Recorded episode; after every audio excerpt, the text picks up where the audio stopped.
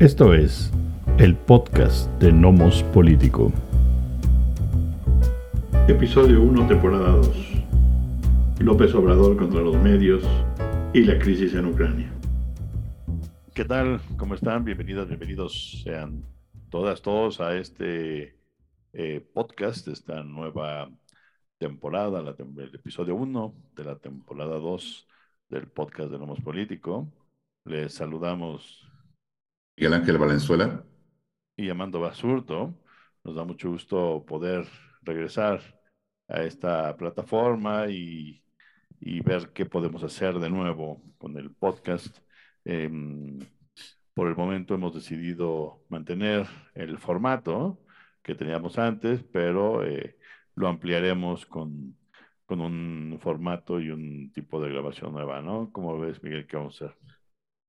¿Qué tal? ¿Cómo están? Eh, pues sí, en efecto, ahí habrá pronto un, anuncio. Eh, este, digamos que esta sorpresa, este otro formato que tendrá eh, Nomos Político, además del que ustedes ya conocen del podcast. habrá una nueva, un nuevo formato, digamos, una nueva sección, no sé cómo, cómo decirlo. Digamos que estaremos explorando una una red social que es por video, que es YouTube, y ya estarán viendo ustedes cómo será esa otra forma de comunicarnos con ustedes de Nomos Político. Sí, así es, si hay quienes se atreven a explorar Marte y a llegar a la estratosfera nomás por diversión, que no lo hagamos nosotros en YouTube, creo que bien podemos explorar. Este, vamos a comentar el día de hoy, pues decidimos tener dos temas, digamos, en general. Una es em, el tema de, la, de, la, presidencia eh, de México y sus dimes y diretes con los medios, ¿no? Cosa que ha, eh, digamos, que se ha mantenido en la atención pública y que eh, parece ahora sí tener un poco más de repercusiones de lo que usualmente tiene. No estoy seguro hasta dónde va a llegar, pero este, es, un, es un tema eh, entre interesante y delicado, ¿no, Miguel? Así es, estos últimos, últimos días, digamos, se ha visto este conflicto, eh, se ha concentrado, digamos, entre em, el conflicto entre Andrés Manuel López Obrador, el presidente de México, y Carmen Aristegui, por un lado. Eh, por otro lado, ya los últimos días, eh, también un conflicto particularmente con Carlos Loret de Mola, Manuel López Obrador y Carlos Loret de Mola. Eh, y me parece que hay muchos o, diversas aristas que, que se pueden tomar en cuenta con respecto a esta situación, ¿no? Por un lado, sí me parece que eh, Andrés Manuel López Obrador, pues no es muy, eh, no es muy paciente, por decirlo de esa manera, con las críticas, sí es eh, dado, digamos, a, a, descalificar a quienes critican a Andrés Manuel o quienes critican a la Cuarta Transformación. en fin, sí hay una postura ahí como de no permitir una crítica, lo cual pues francamente no, no es únicamente una cuestión de Andrés Manuel, eh, digamos, la izquierda institucional, eh, ya ves, no, no, solo ella, en México pues no es muy abierta a la crítica, ¿no? Eh, en realidad. Entonces no, no es únicamente de Andrés Manuel, pero como presidente pues sí, digamos, se ha visto eso con, con Andrés Manuel López Obrador, ¿no? Esto por un lado, e, e, esa actitud de descalificar a quienes critican, ya sea prensa, ya sea academia, ya sea quien sea, hay una descalificación a la crítica. Eso, eso ya se ha visto con Andrés Manuel, creo que es uno de sus puntos flacos, digamos, ¿no? o, criticables. Pero no hay que, perder de vista a qué grupo pertenece Carlos Lórez de Mola, por ejemplo. Es decir, aunque sí esta cuestión, esta cuestión del, este, del hashtag como todos somos Lored o algo por el estilo, ¿no? Así era, eh, todos somos Lored. Bueno, algo así, ¿no? Bueno, no, no, todos son iguales. O sea, sí hay periodistas mucho más respetables que Carlos Loret de Mola, porque recordemos que Carlos Loret de Mola tiene ya un historial de, eh, pues de un accionar no del todo íntegro, no, no del todo ético. Ya hay uno que otro ejemplo en ese sentido, entonces tampoco es eh, un periodista eh, intachable, impoluto, eh, Carlos Loret de Mola, ¿no? Pertenece a un grupo eso hay que tomarlo en cuenta, ¿no? También hay que decir que cada, cada periodista, todos los periodistas, todas las personas, vamos, tienen una, tienen una visión, ¿no? Eh, muchos periodistas tienen una agenda particular, tienen intereses, tienen una postura, es decir, ninguno es ni poseedor, ninguno ni ninguna son poseedores de la verdad. Ni de la objetividad, porque no hay manera de serlo. Tienen filias, tienen fobias. Eh, entonces también su trabajo, en, alguna, en mayor o menor medida, eso sí, se ve influenciado por esa visión personal que tienen como cualquier persona, como cualquier individuo, ¿no? Eso también hay que decirlo. Y me parece, Amando, que, que, que en México tenemos realmente poco tiempo aprendiendo esta cuestión de los medios no son los poseedores de la verdad, ¿no? Sino de una visión, de una visión de esa verdad o de esa realidad. Y como tal hay que entenderla. Entonces, de entrada, ninguno y ninguna son objetivos u objetivas en su trabajo, ¿sí? Eh, en mayor o menor medida, pues eso ya habrá que ver a cada uno y a cada uno. Ahora, volviendo al caso de Loret de Mola, ¿no? yo decía, pertenece justamente a un grupo. Y es que eh, ese grupo es justamente el que crea y financia en buena medida, pues por ejemplo, a latinos, ¿no? Eh, y es un grupo dirigido por el famoso Moretón, ¿no? Madrazo Pintado, es, él, él, lo creó, lo dirigen su hijo y su yerno, ¿no? En un enemigo político desde hace tiempo, Andrés Manuel López Obrador. Eh, y Mexicanos contra la Corrupción y la Impunidad es un grupo eh, creado y financiado por empresarios de México, también enemigos de López Obrador, como Carlos X González, ¿no? Entonces, a lo que voy son, son grupos con intereses políticos. Y como tal hay que, hay que tomarlo. O sea, es, eh, es un choque de grupos. Y Manuel López Obrador, pues también eh, representa o es un grupo político. Entonces están enfrentando grupos políticos. No están enfrentando la verdad contra la mentira, la verdad contra la corrupción. Están enfrentando grupos políticos. Pues tú cómo lo veas, Amando. Sí, bueno, estoy de acuerdo, son dos grupos políticos, hay que entenderlos como tales. Em, posiblemente el principal reclamo en ese sentido de la gente es que em, un grupo político está en el poder y otro no, ¿no? Eh, lo cual implica ciertas ventajas, pero también ciertas desventajas, porque estás ahí afuera, mientras los otros se pueden mover en espacios que no son necesariamente abiertos o que eh, rinden cuentas públicas como, como si lo es cuando hay un grupo en el poder. ¿no? Yo creo que el, el caso de Loret de Mola, el de Carmen Aristegui son, son interesantes en el sentido de que no parece, eh, no parece ser el viejo estilo de, de los ataques a los medios, eh, es un estilo diferente no necesariamente mejor, nada más diferente. Em, bien lo sabemos, la historia lo dice, en otros casos, este, los dos ya habían sido perseguidos, corridos de sus este, lugares de trabajo, este, ya se les hubieran quitado los micrófonos en, en la medida de lo posible, ¿no?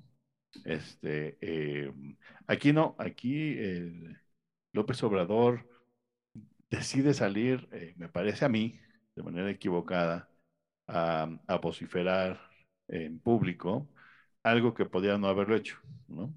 Primero porque eh, Carmen Aristegui parece no, eh, no ser fuente de, digamos, de ataques sistemáticos contra el régimen, por lo menos no se le ve. Ella, de hecho, este, al parecer le pidió a unos consultores de, que revisaran su Twitter desde que fue creado para ver las menciones para López Obrador y ver si, digamos, qué tan sistemática era su ataque y el resultado es que no hay un, eh, digamos, un uso sistemático de su, tweet, de su Twitter para, para atacar al régimen. Ese es, es por un lado, ¿no? Eh, sin embargo, eh, Carmen Aristegui pues da micrófono a, a, quienes han equivocado, ¿no? Reporteros, reporteras que han sacado algunas uh -huh. notas no muy, digamos, con un poquito de falta de, pues, de educación y nociones de lo que están reportando, ¿no? Ya pasó esto de Pemex y los contratos, que uh -huh. sin entender cómo funcionan, pues se reportó, me tocó ver, oírlo, de hecho ahí oí la noticia, el reporte completo, y después me tocó escucharme, me tuve la posibilidad de, de ver, porque por desgracia, eh, en, creo que en México lo que hacemos es que obtenemos muchas notas de segunda mano, me toca ver de primera mano, por supuesto, no el video, eh, la respuesta que hace el gobierno mexicano ante, ante las acusaciones en el reporte y una explicación bastante clarita de cómo estaba equivocado, ¿no?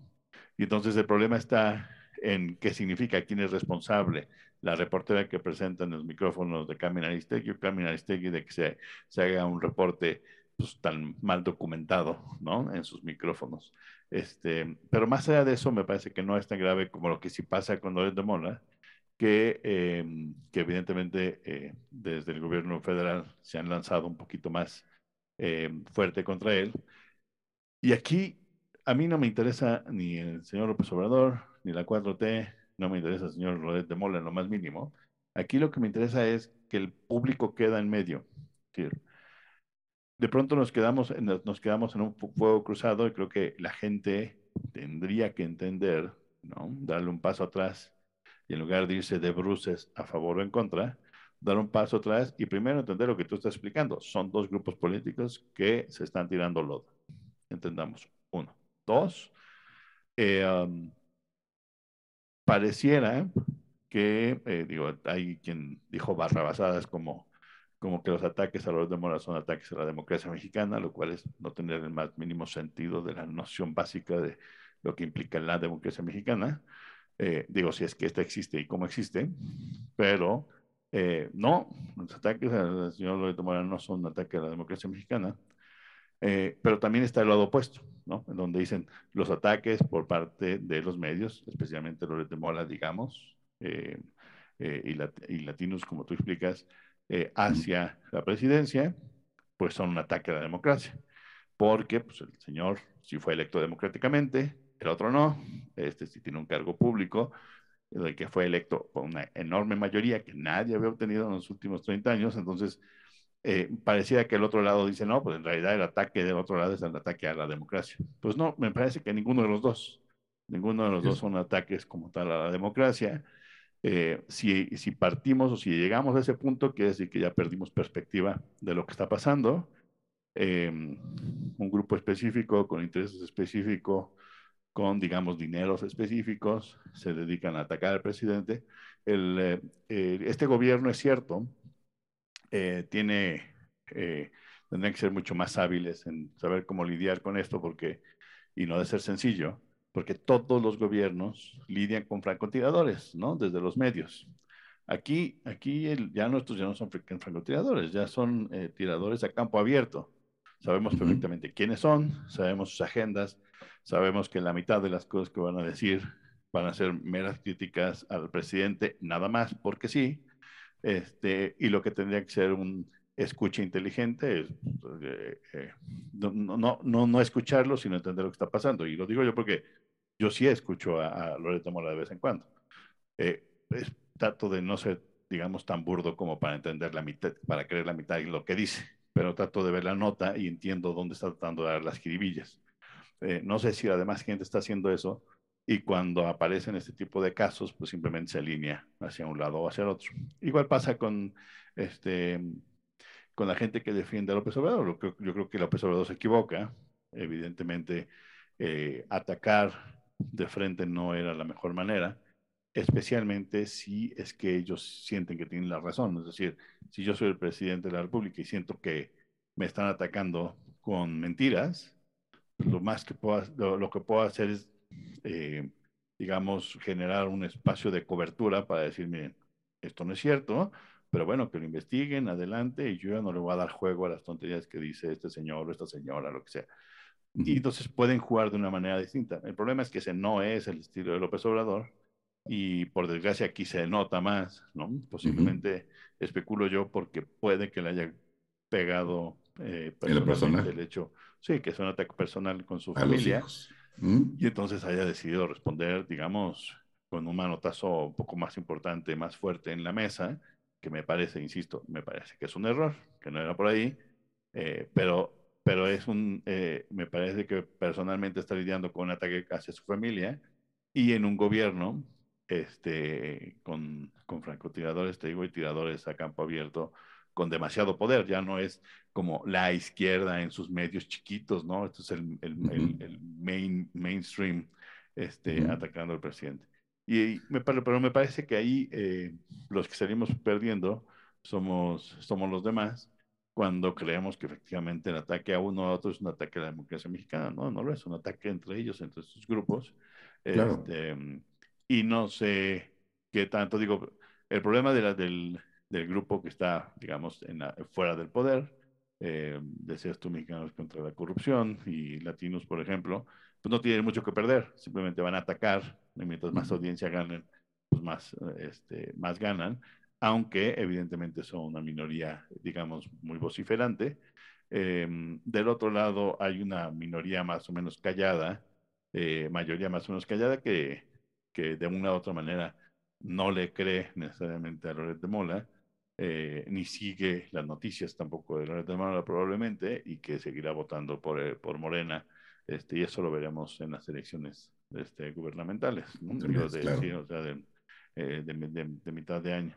Entonces, me parece que, que es interesante, me parece que es un mal manejo de los medios, pero tú hasta dónde crees que, que vaya a llegar esto? Eh, bueno, por, un lado sí, mencionar que eh, Andrés Manuel, no, en lugar de, contestar, y eso lo es de extrañar, en lugar de responder los, los ataques, digamos, ¿no? Eh, con un rifle de francotirador, pues contesta con una, con una, con una escopeta, perdón, ¿no? Con una mucho más burda, tosca, y así es su estilo, ¿no? Eh, responde, sí, coincido contigo, le, aquí le, pegó muy duro el hecho de que fue una crítica a, los hijos, ¿no? Y así se, así se responde. Críticas que, bueno, todavía habrá que probar. La nota realmente de Latino señala ahí algunas cosas, no prueba absolutamente nada, ¿no? Nada más señala ahí algunos elementos. Em, ya de hecho contestó tanto el hijo como la esposa diciendo, pues vamos a, podemos dar las pruebas, de, ella dice de cómo se rentó, cuál es, cuál es mi trabajo, de dónde viene, ¿no? Diciendo, bueno, esto es muy distinto a la famosa Casa Blanca de Peña Nieto, es algo completamente diferente, ¿no? Pero sí, sí también dice que, bueno, que se investigue porque si hay delito, sobre todo allá, si hay delito, hay que ver qué, qué pasó ahí, ¿no? Eh, por otro lado, ya el argumentar que es un ataque a la democracia, pues evidentemente es una forma de deslegitimar la, em, propia crítica, ¿no? O sea, el que desde el gobierno o desde Morena, cuando es Manuel, digan es una crítica, la es un ataque a la democracia, esta crítica que nos hace la mafia del poder, los conservadores, etcétera, es una manera de deslegitimar ¿no? lo que están señalando que está mal. Y también, pues, del otro lado, el decir es que lo que hace Andrés Manuel desde el poder es un ataque a la democracia, es un ataque a la libertad de expresión, es un ataque al periodismo, ¿no?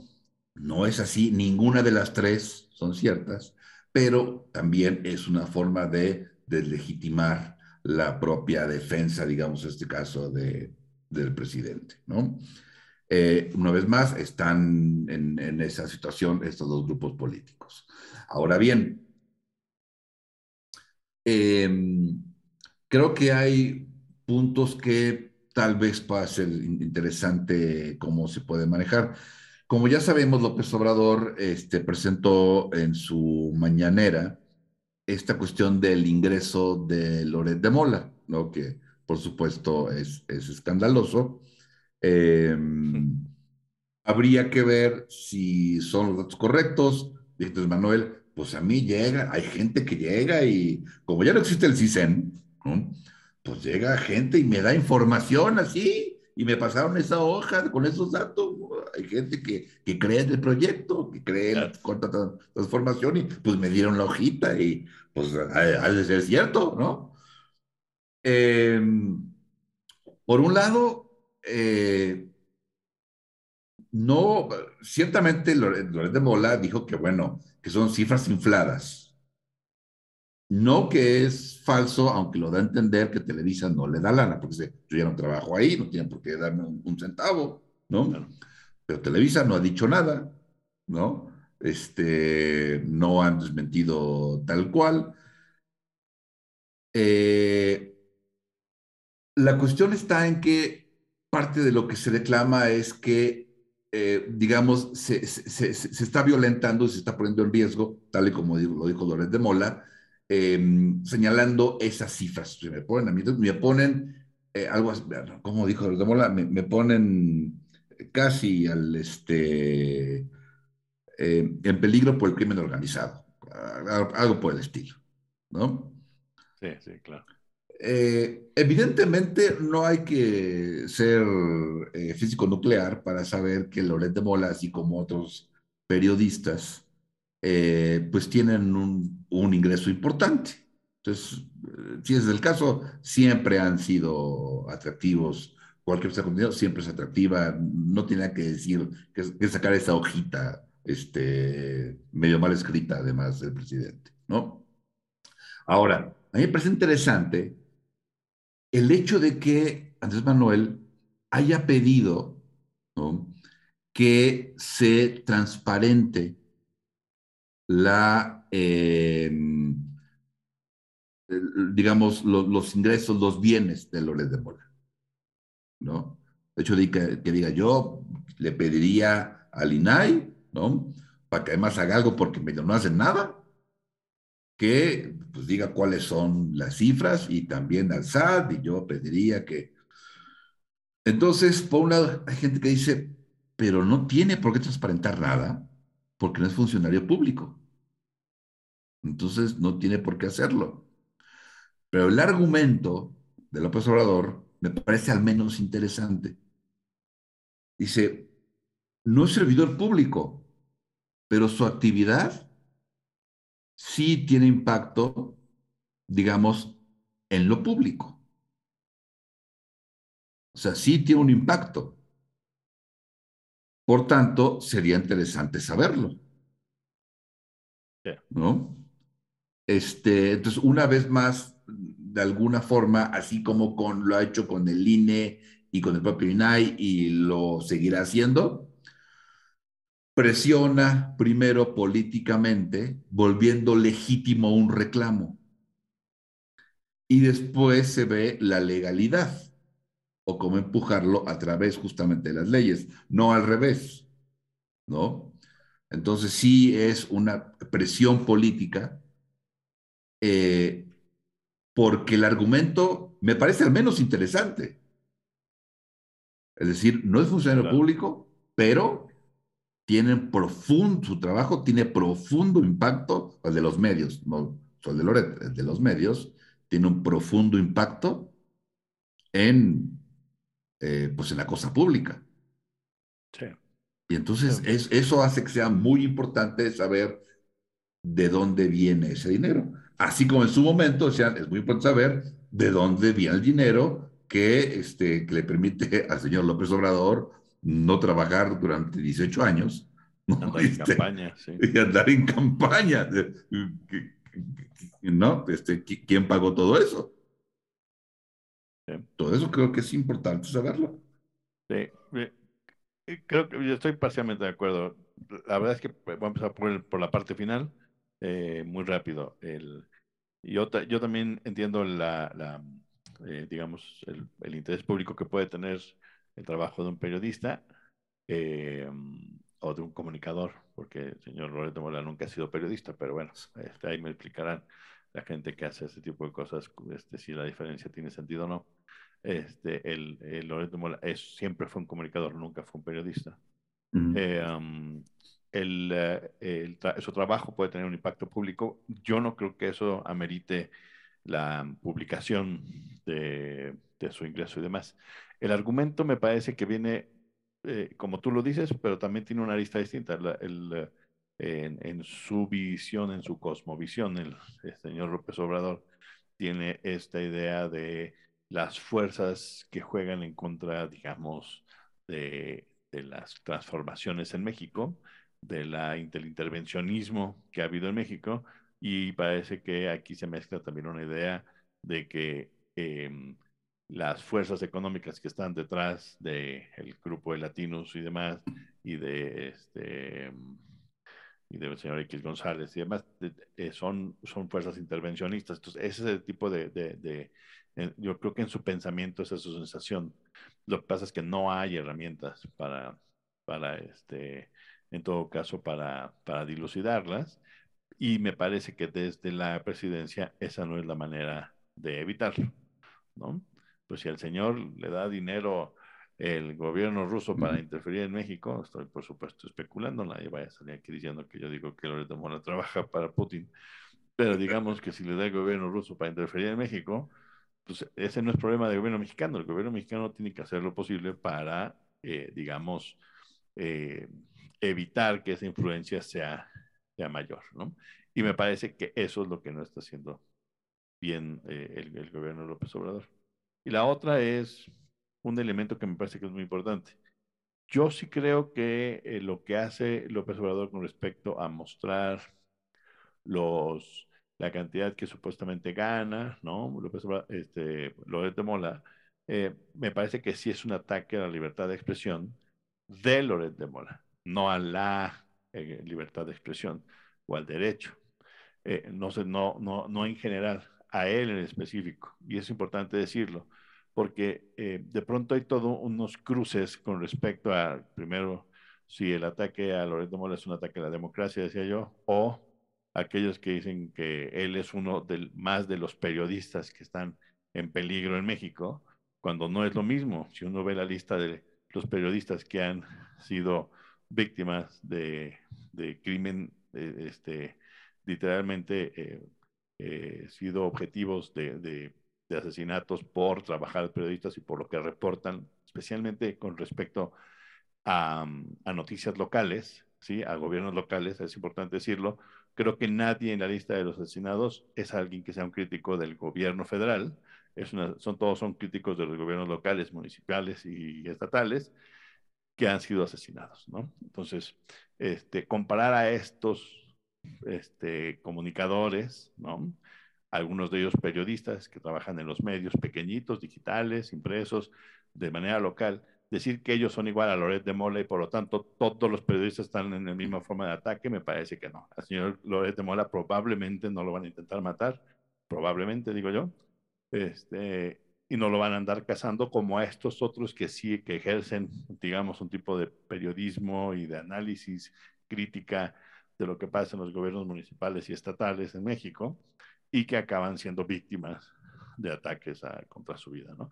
Me parece que poner, eh, ponerlos en la misma tabla, pues es tampoco entender nada de las diferencias eh, en términos de posición, de condiciones y de acceso a dinero que tienen unos y otros para decir que los periodistas están bajo ataque. Sí, los periodistas están bajo ataque en lugares específicos, en condiciones uh -huh. específicas, pero digamos que los grandes comunicadores, esos que reciben mucho dinero y que trabajan desde un este, espacio muy bonito, este, pues no, esos yo creo que no están igual en peligro. Es como cuando decía que la ciencia estaba bajo ataque de López Obrador. Como a toda la ciencia en general. Exacto. O sea, por lo de, por lo de CONACYT me refiero. Ajá. Decían, ah, es que está atacando a la ciencia. No, no, no. No está atacando a la ciencia. Nunca, nunca Exacto. Así es. Así es. Así es. Pues bueno. Yo, yo, en mi opinión, es que no va a, yo creo que no va a llegar muy lejos, se va a pagar en algún momento. Así es. Uh -huh. eh, no, no sé si se van a dar Primero, yo creo que por lo que vi de los reportajes, no va a llegar a ningún lado, no hay ninguna, ningún sustento sobre de, de las críticas. Este, son, son viles periodicazos, ¿no? A la antigüita. Eh, y eh, posiblemente el, el gobierno observador eh, va a recibir algunos consejos de alguien diciéndole mejor bájenle, no le hagan mucho caso, porque mientras más caso le hagan, pues más problemático se vuelve. Entonces, menos le, no le hagan tanto caso este, porque entonces lo vuelven, lo vuelven tribuna, ¿no? Entonces, no, nada más no, no, no lo Es muy curioso, Amando, cómo este, sale la crítica de Loret a, al hijo o a los hijos de López Obrador, ¿no? En este caso a, creo que se llama José Ramón, me parece. Este, la crítica por la casa, ¿no? Y luego responde López Obrador, o sea, el papá es el que, es el que responde. Y ahora le, le respondió el papá de Loret de Mola, el papá de Carlos, le responde a López Obrador. Es, franca, es francamente muy chistoso. La medio verdad- verdad- ridículo. güey. Innecesario, ¿no? Es decir, este, Sí, pues, sí, sea, el, eh, el señor López, eh, perdón, el, el señor Loret de Mola, ¿no? Que, que era un comunicador este, del régimen, ¿no? Nada veraz, nada objetivo. Este, no se los digo yo, no me lo crean, vayan y lean sobre el señor Loret de Mola. Y el, y, y el hijito, ¿no? Que tiene todo es el Rafael, acceso, ¿no? eh, sí. Creo que sí. El, la, este, y el hijito que tiene todas las puertas abiertas para entrar y colarse de manera privilegiada a los medios, ¿no? Este, no, este asunto de, de, que te- de irse sobre los, de los hijos y después defenderlos, como dices tú, los papás, me parece Sí. completamente innecesario, ¿no? Eh, yo entiendo, entiendo que, o sea, cuando yo leo lo que escribe Loret de Mola, me dices, le digo, sí, pues me parece normal que eso escriba. Me parece normal porque esa es su intención. Su objetivo es golpear. Claro. Eh, hoy, hoy Loret de Mola, desde hace unos años, es un golpeador profesional. A eso se dedica. Entonces, si uno lo lee y no entiende que es un golpeador profesional, pues no toma distancia de lo que está diciendo. Pero me parece que está, o sea, él hace su trabajo, él como avispón va y pica y ve de qué sale de ahí y este y bueno sacó raja con la respuesta la verdad es que no había no habría no habría que contestarle me parece que es Es un mercenario. Loret de Mola, desde el, el, el montaje famoso, por ejemplo, Sí. con lo de la escasez. ¿no? O sea, ahí, bueno, era claro que se estaba pues, vendiendo al, a, a- postores básicamente del grupo político. O sea, Sí, sí, ¿No? sí, pero eh, a- me parece que aquí, que aquí es aún este, más abierto, que eso es lo, lo que decía yo, ¿no? Es decir, Sí. tuvo que pasar varias cosas para que nos quedara claro el, el- el- el- el nivel de farsa que era aquello, aquel, montaje de lo de Cassés. Eh, aquí ya es, es claro, este, así como no era claro, ¿no? Es decir, también había eh, tiradores a campo abierto contra Peña Nieto. O sea, sí sabíamos quién no iba a decir nada bueno de Peña Nieto, todo iba a ser crítica, iban a hacer ataques, ¿no? así es. Este, pero me parece que sí es importante. Aquí donde el, el nivel de polarización que hay no permite que la gente, por ejemplo, había este, este meme que me parece que el problema es que para la gente se vuelve noticia, es decir, creen que es una noticia un meme. Entonces, esta comparación entre la Casa Blanca y lo que pasa con el hijo de López Obrador, que déjeme decirse, decirles, si, si lo que está haciendo la esposa del hijo de López Obrador en Texas es ilegal, nosotros hubiéramos sabido de tercera mano, porque ya en Estados Unidos ya lo hubieran metido Sí. al bote Así por el es. tipo de acusación que hace Loret de Mola. Por eso no tiene sentido. O sea, las, las autoridades estadounidenses ya la tendrían en un calabozo por el tipo de corrupción con, en, una, en una empresa estadounidense, desde suelo estadounidense. No, o sea, ¿en serio? ¿Creen que, creen que Loret de Mola encontró el hilo negro y, lo que no pudieron todas las comisiones de seguridad y finanzas en Estados Unidos? Entonces sí, este, Loret de Mola lo encontró. Es una babosada. Pero, este, si eso fuera de ese nivel, ya sabríamos, pero no lo es. Es decir, eh, va a acabar siendo, eh, van a ver cómo van a pasar uno o dos meses y va- no va a pasar nada, porque no hay nada que seguir. Porque, no, porque en lugar de seguir a Loret de Mola hay que entender el contexto en donde está lo que dice el reporte. Y entonces ahí es donde se es evidente que no hay pruebas, porque si no yo hubiera reventado de otro lado, ¿no? Este, y eso es, eso es complicado. Aquí me parece que sí usaron una compañía y a la mujer de, uno de los hijos del presidente para pegarle al presidente y eso le dolió, ¿no? Ahora, esto muestra un lado, lado flaco de, López Obrador, y esto puede ser utilizado por, eh, por sus enemigos en, en, el futuro. Es decir, hacer que se trompique mientras este, cuando, cuando le atacan a la familia, ¿no? Por los medios. Vamos, mm. espero que eso no suceda en el futuro, pero me parece que ese es el problema, que aquí lo que hizo fue que mostró esa debilidad. Exactamente. Vamos y bueno, vamos al, al, siguiente tema, Amando. Eh, vamos a hablar sobre otro tema que ha estado pues en los medios las últimas semanas, desde más o menos fines de, de noviembre, se ha ido escalando y cada vez eh, parece que escala más. Esta, diría que es, que es un asunto de calma chicha, pero pues no, no es, no es muy calma ya tampoco. Este, pero también se, se tal vez esté inflando un poco la situación. Habrá que ver. Y me refiero pues a la crisis que hay justamente en Ucrania, con Rusia, con Estados Unidos, con la Unión Europea, este, y evidentemente la OTAN, eh, un conflicto que dicen los Estados Unidos que es inminente una invasión rusa a Ucrania, tienen ya, días anunciando que es inminente la invasión rusa a Ucrania. Este, y bueno, pues están los, los, este, los ánimos muy caldeados. Hay quienes dicen que hay que esperar a después del 20 de febrero, que es cuando acaban los Juegos Olímpicos de Invierno de Beijing, eh, para ver realmente cómo está la, la situación. Eh, pero por lo pronto está álgida, ¿no? La situación en, en Ucrania eh, y es algo que hemos visto realmente desde hace unos ocho años, más ocho, nueve años, ¿no? Casi exactamente, la crisis en Ucrania. Sí, así es, después de, de que Rusia decidiera invadir y tomar Crimea como parte de su territorio, o recuperar, si lo quieren ver así, que la Unión Soviética este, se los había regresado a los ucranianos. Eh, me parece, me, me parece que, que, es un caso eh, paradigmático y para quienes nos gusta hacer análisis de lo internacional es un caso, una maravilla de caso por, por lo que implica, por el tipo de, de, de movimiento de piezas de, como de ajedrez que estamos viendo y que hay, que hay que leer mucho entre líneas de lo que está sucediendo, ¿no? Eh, um, varias cosas. Primero, los, eh, eh, acuérdense que la, eh, la, OTAN, en su expansión durante los últimos Exacto. 20, 25 años, eh, se ha expandido con esta lógica con la que se creó, que es un asunto de defensa, pero en realidad eh, es fácil entender cómo Rusia asumiría como ofensiva la expansión de la OTAN, ¿no? Con el establecimiento de sistemas de defensa y de ofensiva este, mm. en, en, todos los países y su preocupación porque se instale en, en Ucrania, que es pues frontera, ¿sí?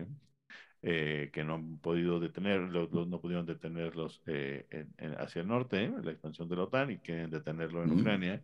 Y yo creo que están utilizando esta oportunidad para decir, no vamos a tolerar mayor expansión de la OTAN, ¿no? Ucrania está pagando los platos rotos con esto, eh, y me parece que están haciendo uso de Ucrania más bien como una eh, eh, como un ejemplo. ¿Eh? En, el, en, en, qué sentido? Hay una movilización de tropas enormes, al parecer ya como 110, 110 mil este, tropas rodeando Ucrania, ¿no? Desde cielo, desde, perdón, de tierra rusa y belorrusa. Sí.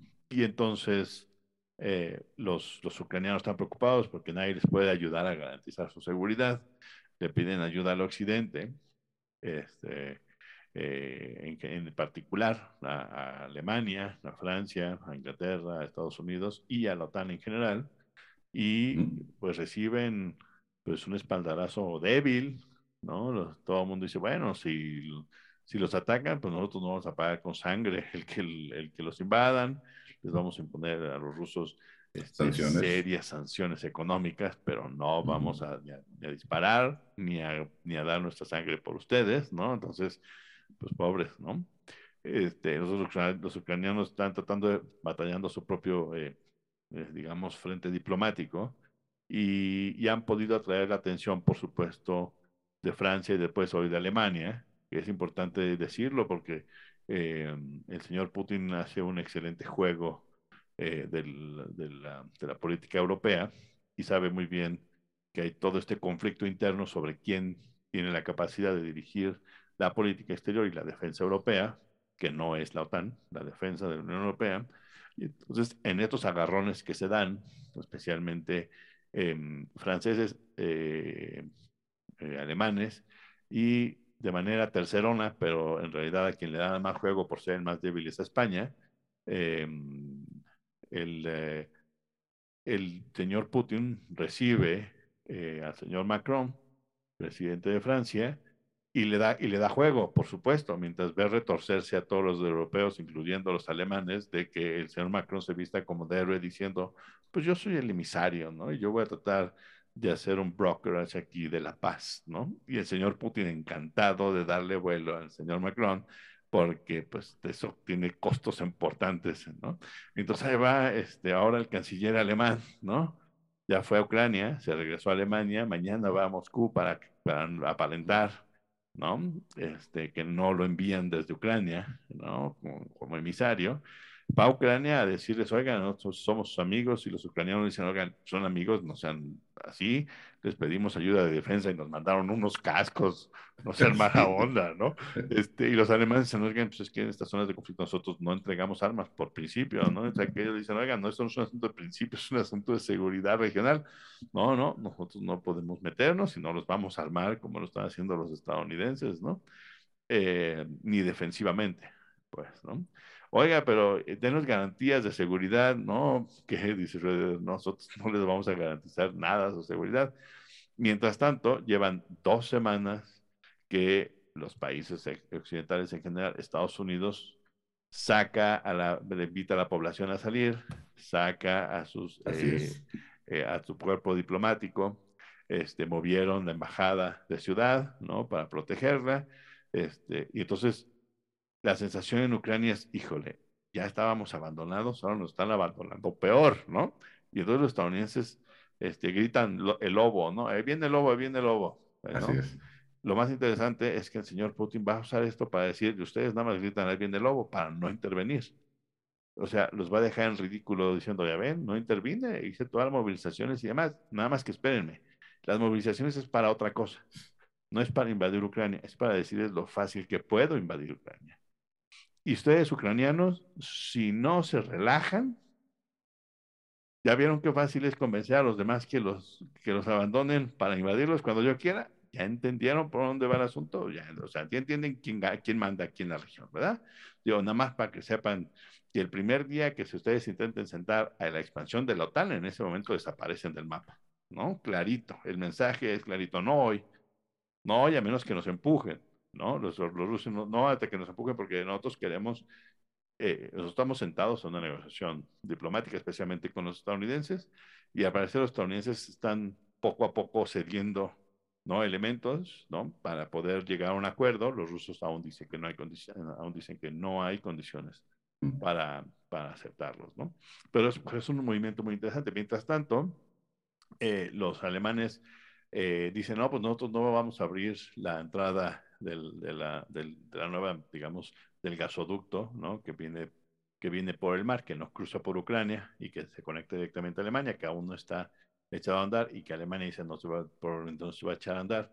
Y entonces, ahora que no está Merkel que, y que hay que probar al nuevo canciller, el señor Putin dice, bueno, pues vamos, vamos viendo, ¿no? ¿Qué, este, qué chicharrones truenan más, más fuerte aquí? Vamos viendo si tú, qué tanto ayudas a Ucrania y mientras tanto yo firmo acuerdos, incluyendo el de distribución de gas con China, ¿no? Para puentearlos ustedes y ahí arréglenselas con su crisis energética, ¿no?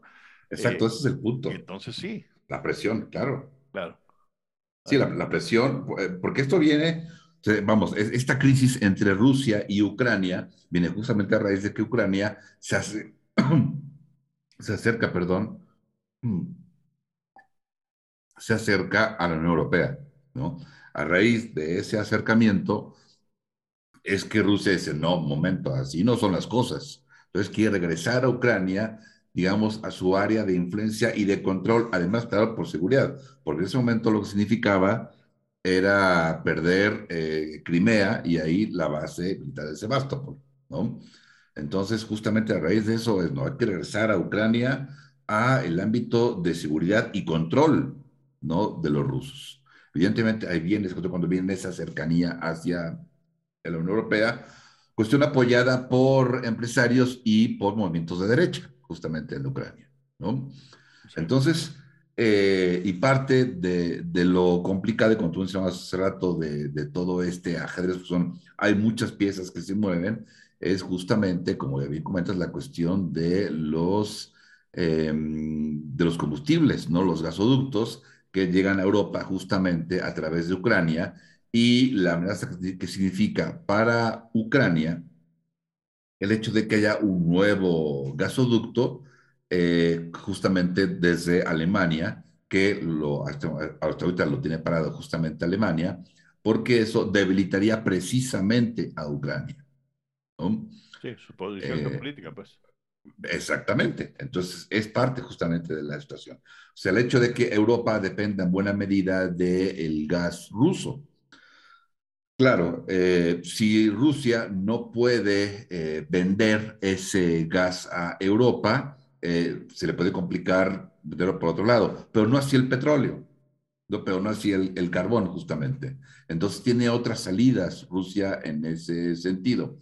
También, es decir, Rusia eh, recibiría golpes, evidentemente, en términos económicos por el comercio de los combustibles, pero creo que sí está calculado en términos de la presión política que eso supone, ¿no?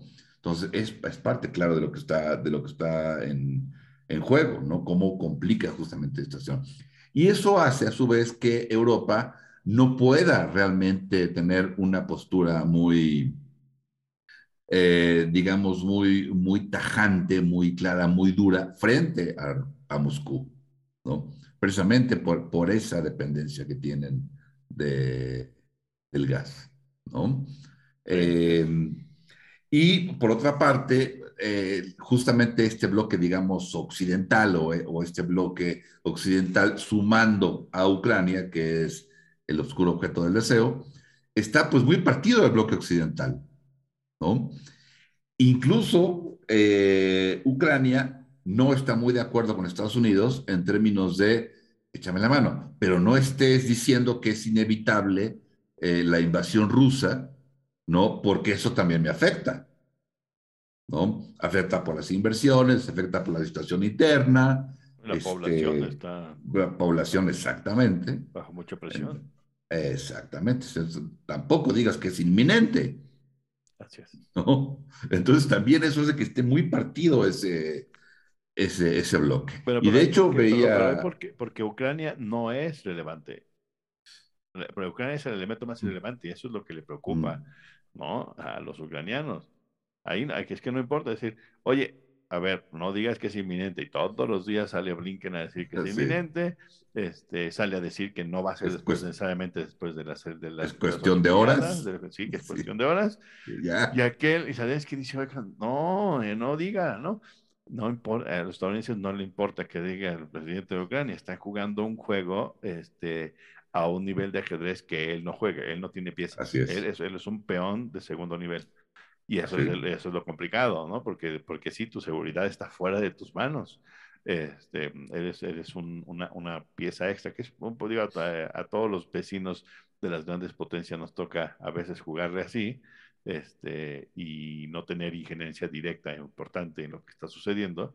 Me parece que eso, que eso es lo que está pasando, ¿no? Lo que tú dices, no hay, no hay una conexión, pues sí, pero es que no hay, aquí yo creo que, con Ucrania, porque no, porque no es, no es el relevante, ¿no? Donde uh -huh. no hay una cohesión, me parece, que de lo que estás diciendo tú, es más clara entre Francia, Alemania y los Estados Unidos, y Gran Bretaña peor, ¿no? Este, no hay una cohesión, no hay una idea clara de qué van a hacer, de, de cómo van a responder, este, de dónde se va, se pinta la línea roja y cuáles son las repercusiones, porque pues ponerle otra vez sanciones a Rusia no sé qué tanto va a costar. Imagínate si Rusia le apaga el gas. Porque además Ucrania le cuesta, no solamente geopolíticamente, también económicamente, porque Rusia tiene, o sea, se tiene que pagar el paso del gasoducto por territorio ucraniano. Entonces, si tú cierras el gas, no pagas ni el paso y además metes en problema que de por sí hay una espiral inflacionaria en el mundo, pues metes en problema a toda Europa, ¿no? Entonces, eh, pero, también Rusia está buscando una salida y me parece que ya la encontró con, con China, nada más que no está construida la infraestructura, pero ya, la, pero ya encontró la salida. Entonces, eh, esto ha empujado a Rusia a generar un tipo de acuerdo con China que son de lo, de lo peor que le puede pasar a los estadounidenses y al, y al globo occidental. Desde la, desde la Guerra Fría, uno de, las, de los puntos más importantes es evitar todo tipo de alianzas entre en ese entonces los soviéticos y los chinos. y los chinos. Y después de la, de, la, de la, Guerra Fría tendría que ser evitar a toda costa este tipo de alianzas entre los rusos y los chinos. Y ya los empujaron a hacer, ¿no? Entonces, aguas porque esto, o sea, la, la acción, la reacción innecesaria de la ampliación de la OTAN puede generar eh, nuevos problemas geopolíticos mucho más importantes que la defensa de Ucrania. Pues no porque los ucranianos no son importantes per se como personas o lo que sea, sino en términos del tablero, pues de Ucrania no, es, no es tan relevante, ¿no? Sí, veía de hecho hace rato un, par de, de, cuestiones, una de CNN y otra de RT, ¿no? CNN, por un lado, a CNN fue a la zona del conflicto en Ucrania y ya se oyen tiros, ¿no?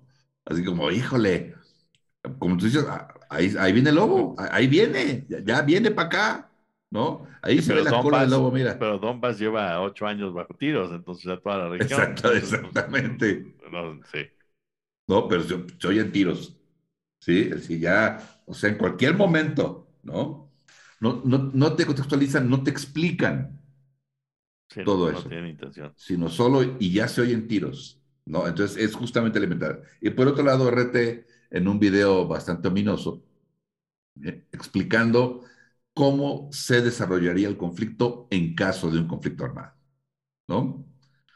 Este, y sí, o sea, te dicen, nos vamos a llevar a 80 millones de personas, por lo menos, porque nos atacamos y entonces ellos hacen eso y en eso, y entonces cada quien dispara sus ojivas, este, Estados Unidos tiene 180, nosotros 300, este, y entonces, bueno, pues muchas muertes, las principales ciudades europeas y estadounidenses destruidas, y las rusas también, y entonces todos vamos a morir, ¿no?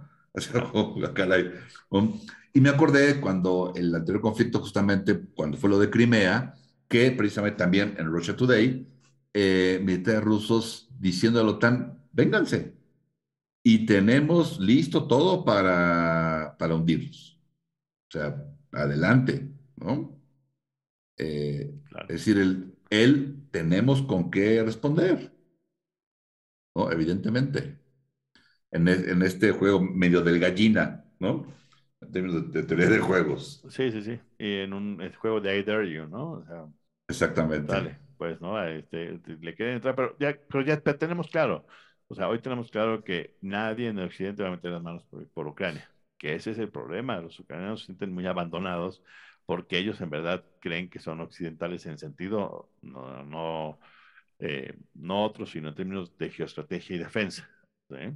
Eh, hace más de seis meses, el, el ministro de Exteriores de, eh, de Ucrania publicó un texto en donde explicaba por qué era lógico, o sea, cómo, por qué Ucrania era el occidente y era un error que occidente no lo reconociera como tal, ¿no? Que casi se perdían de la gran joya de Ucrania por no, este, por no reconocerlo, si no es más que un grito de desesperación porque les ayuden a defenderlo de los OTE que tienen a un lado y que es, obvio que se los que pues que, que, que, se los puede comer con un solo zarpazo, ¿no? Hoy les queda más claro.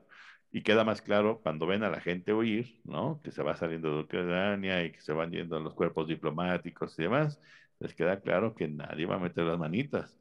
Entonces, a la siguiente, pues mejor pensemos dos veces antes de salir contra los rusos. Y, esta, y la derecha que tú refieres en, en Ucrania, pues es una derecha eh, específicamente eh, ultranacionalista, ¿no? Eso, a eso se refiere la, la derecha ucraniana en ese sentido, que son los ultranacionalistas, digamos, no antirrusos, pero sí antirrusos, ¿no? Este, que preferirían estar más ligados con el occidente que, que con Rusia. Yo creo, la verdad es que yo creo que no va a pasar nada. Yo, en verdad, creo que no, no hay intención, sería demasiado simplón. No estoy, o sea, llevar tantas, o sea, ser tan obvio que vas a atacar y después acabar atacando, me parece como muy simplón, especialmente conociendo eh, como lo estratégico que es Putin. Me parece que más bien eh, se va a tardar un poco en retirar por culpa de la eh, ministra de Exteriores de, Gran Bretaña, que es de Inglaterra, sí. entiende muchas cosas, y que fue a, provocar al, al, al, ministro ¿no? de Exteriores ruso diciéndole, ustedes quiten a sus, a sus tropas de su, de su territorio, ¿no? Sin entender que era su territorio que estaban hablando. Después, ese es un comentario ahí chusco y torpe de la señora. Pero más allá de eso, el problema en términos de política exterior es, tú vas y le dices a un gobierno como Rusia, quiten, muevan a sus tropas de su territorio, lo único que van a hacer es no moverlas. Porque no puedes moverlas, porque si las mueves, concedes, como si tuvieras perdido. Entonces, ahora no las muevo, ¿no? No las puedo mover porque viniste a decir eso. Entonces no entiendes cómo funciona la política exterior. Si tú quieres que muevan, que, que de desescalar, no me puedes decir eso, porque eso no lleva a la desescalada, al revés. ¿no? Entonces yo creo que las tropas no se van a mover por ahora, ¿no? Este, ahí se van a quedar y van a seguir haciendo ejercicios. Eh, lo que quieren hacer es hacer dos cosas. Uno, sentar a los estadounidenses y a Occidente en general a negociar de nuevo como la carta, ¿no? Este, astral, digamos, de, de la defensa europea, ¿no? Y los límites eh, de, de, hasta dónde llegan unos y otros. Y la otra es decirle a los ucranianos, tú te mueves y te mueres. No hay de otra, ¿no? Ya te quedó claro de cómo no te van a defender y cómo van a huir. Bueno, entonces para la siguiente, este, pues piensa dos veces los pasos, ¿no? Me parece que así se va a quedar por el momento. Sí, o sea, una vez más, lo que están buscando es de nuevo asegurar a Ucrania en el área de, de, influencia y dominio eh, político ruso. ¿no? Es lo que están buscando. ¿Por qué? Por seguridad. seguridad. Por defensa. ¿no? no pueden perder ni el Mar Negro, no pueden perder Crimea, no hay manera que pierdan Crimea, ¿no? porque es supervivencia, así, es, así de simple, y eh, no quieren estar más copados, digamos, de lo que ya pueden estar, dada la expansión de la OTAN, que evidentemente, eh, pues, va a generar y conflictos sigue generando. Sí, porque una, una expansión de la OTAN a, a Ucrania, pues cancela eh, el, Mar Negro, porque tienes Así es, porque ya están ahí. sí, entonces por eso no, no, se pueden, no pueden, no pueden permitirlo, ¿no? Seguridad. Me parece, como dices tú, pues por lo menos, en, no sé si es bluff, nada más o no, pero pues están dispuestos a pagar los, los, los costos si es necesario, ¿no?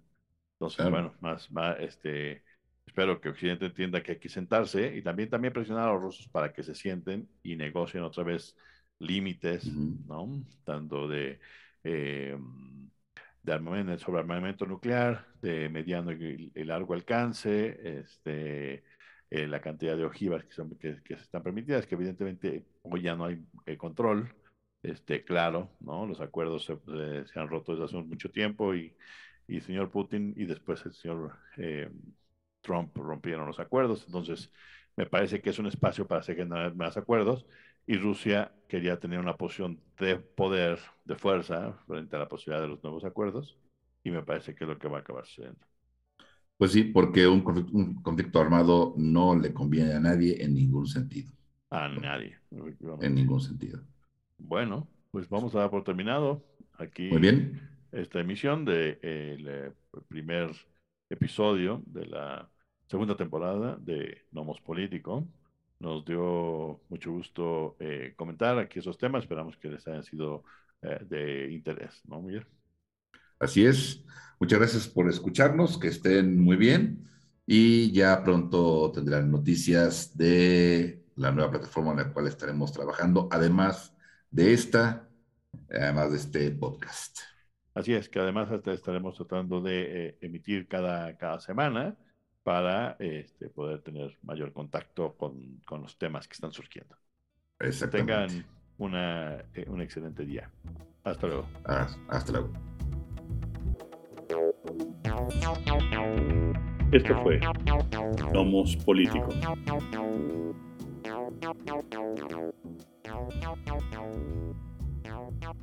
you.